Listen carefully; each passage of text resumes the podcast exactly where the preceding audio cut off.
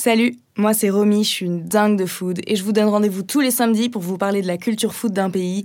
Aujourd'hui, l'état du Texas. Vertical. Yumi.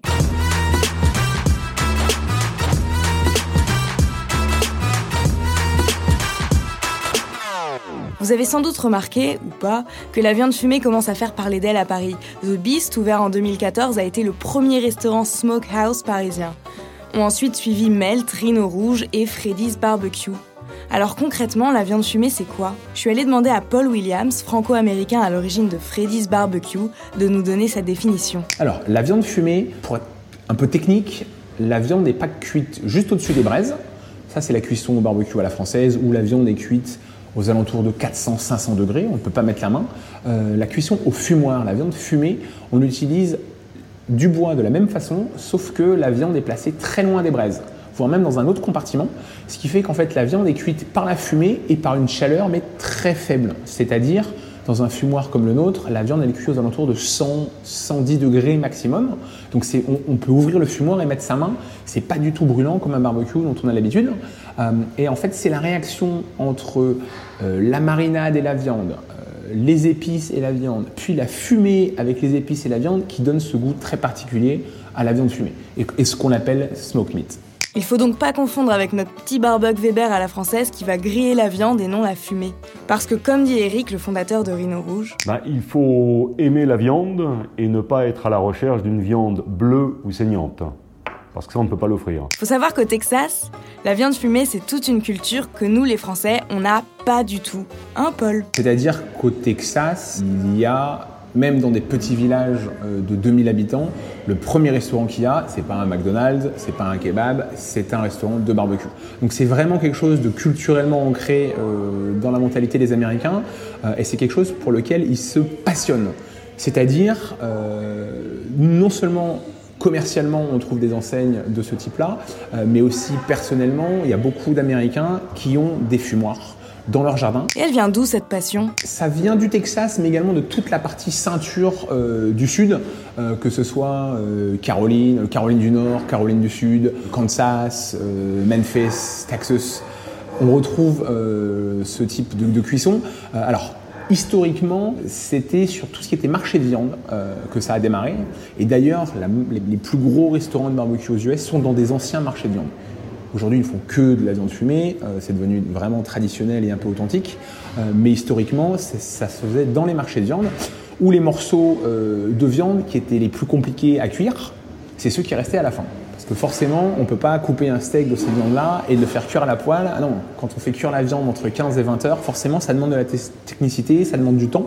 Euh, et donc traditionnellement, à la fin des marchés, ces morceaux de viande étaient vendus pas cher parce que compliqués à travailler. Et il y a toute une expertise qui s'est développée euh, sur la cuisson de ces viandes-là. Effectivement, si ces morceaux de viande peu chers ont connu un grand succès dans la barbecue belt, qui sont les États du sud de l'Amérique, c'est pour une raison économique simple. Parce que c'est au Texas, en fait, le, le fumoir, c'est quelque part où ce type de, de cuisine, c'est la nourriture du, du middleman. C'est quelque chose qui ne coûte pas très cher. Et le gros bout de poitrine, c'est un morceau qui est considéré comme non noble, donc peu cher. On parle donc de poitrine de bœuf, d'épaules de porc qui sont cuites pendant des heures avec une cuisson indirecte et qui sont tellement fondantes qu'elles se mangent avec les doigts. Ah oui, c'est pas de la grande gastronomie, mais c'est une nourriture qui tient au corps et qui donne du baume au cœur. D'ailleurs, selon plusieurs études, il semblerait que manger avec les mains déclenche des enzymes supplémentaires qui nous procurent davantage de plaisir car on fait appel à 4 de nos sens au lieu des 3. Alors, ça vous donne pas envie d'aller dégommer un morceau de viande fumée avec les mains, vous? D'ailleurs, les garçons, qu'est-ce qui vous a donné envie d'ouvrir un restaurant de viande fumée à Paris? Eric J'ai toujours été passionné par la cuisine d'une façon générale. J'ai découvert en fait le fumoir, ce fumoir, lors d'une promenade en moto au Texas. Et j'y suis retourné ensuite pour me former. Et toi, Paul? Je suis allé voir des amis à New York et en, en, discutant avec eux, ils nous disaient Ah, il faudrait qu'on se fasse un restaurant de barbecue. Et là, j'étais emballé. Euh, on allait chez Hometown Barbecue, qui est pour moi, donc, à proximité de New York, c'est un des restaurants de barbecue les plus fidèles. On a une grande salle bar et une grande salle restaurant. On voit les fumoirs qui sont dehors, euh, les fumoirs qui ont cette forme un peu de locomotive. Donc on est vraiment au cœur du process de cuisson. Euh, et, là, quand j'ai mangé chez eux, c'est tous les souvenirs d'enfance qui sont revenus. Et c'est là où j'ai le déclic, où je me suis dit, Il faut, que je, fasse partager ça aux Français, il faut que je rentre, il faut que je lance ça. Euh, et c'est de là qu'est partie l'aventure, et c'est depuis ce jour-là que j'ai décidé de tout plaquer pour me lancer dans l'aventure. On pourrait parler de la viande fumée texane pendant des heures, tellement c'est un sujet hyper technique et passionnant, mais rapidement je vous en donne les quelques particularités. La marinade d'abord, c'est ce qu'on appelle le rub, et c'est ce qui va enrober la viande avant de passer au fumoir. C'est ce qu'on appelle le, rub, c'est le mélange d'épices. Mais dedans, on a euh, de, la, poudre de moutarde, on a du, cumin, on a des, graines de céleri, on a énormément d'épices, du paprika, du, piment, du sel, du poivre, et on mélange toutes ces épices euh, pour arriver à en faire euh, une, petite croûte sur toute la viande. Et c'est cette croûte qui, en réagissant avec la fumée, va donner en fait cette texture un peu, un peu noircie à tous les morceaux de viande qu'on sort. Euh, et c'est ce qui est vraiment très appétissant. Le bois ensuite, qui a évidemment son importance dans le goût fumé de la viande. Donc chez Freddy's Barbecue, nous on utilise cinq types de bois différents en fonction des saisons. c'est les cinq types de bois qu'on retrouve le plus aux US. On a essayé de, de répliquer vraiment la tradition américaine. Euh, on a du mesquite, euh, c'est un bois typiquement euh, américain qu'on retrouve beaucoup au Texas, notamment à la frontière avec le Mexique. C'est un bois très fort qu'on n'utilise que pour le bœuf. On a du chêne et du noyer d'Amérique qu'on peut utiliser avec quasiment tous les types de viande.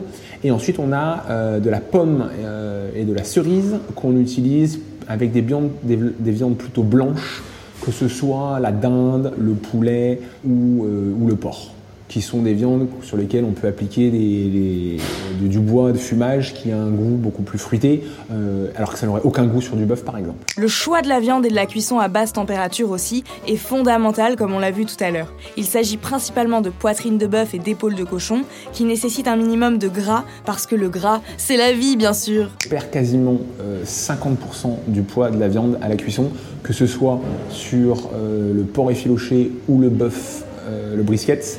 Euh, la poitrine de bœuf Black Angus, on perd quasiment 50% à la cuisson. On perd 30% c'est de l'eau et 20% ça va être un mélange de collagène, de gras, etc. qui va fondre avec le temps. Et cette cuisson justement à basse température permet de faire fondre tous ces éléments-là euh, et en fondant, ces éléments vont donner du goût à la viande. Euh, donc oui, il y a une grosse perte, mais ce qui reste, c'est vraiment sublime. Et enfin, parce qu'on va pas manger de la viande toute seule quand même, il y a les accompagnements. Nous, on a quasiment que des accompagnements américains. Euh, on a les barbecue beans, euh, donc c'est un trio de haricots, c'est revenu avec des oignons, des poivrons, de la sauce barbecue, euh, et ça c'est typiquement américain. On a les fameux mac and cheese, donc c'est des macaronis au fromage avec une béchamel et du cheddar affiné. On a du coleslaw, c'est de la salade de choux traditionnelle. Et puis on a également des poivrons fumés qu'on fait fumer 4-5 heures dans nos fumoirs on les laisse en entier, ça permet d'avoir un petit goût fumé à l'extérieur et les poivrons sont très fondants parce qu'on les coupe pas du tout pour pas qu'ils les sèchent. Alors je sais que sur Insta vous aimez pas trop quand je parle de viande, donc je conclurai ce podcast par manger de la viande parce que qu'est-ce que c'est bon, mais moins souvent et de meilleure qualité. Et rien de mieux qu'un restaurant de viande fumée pour ça. Allez, c'est fini, retrouvez les adresses mentionnées dans la description du podcast et suivez-nous sur le Instagram de Vertical Audio FR. Bon appétit et à bientôt. Kiyomi.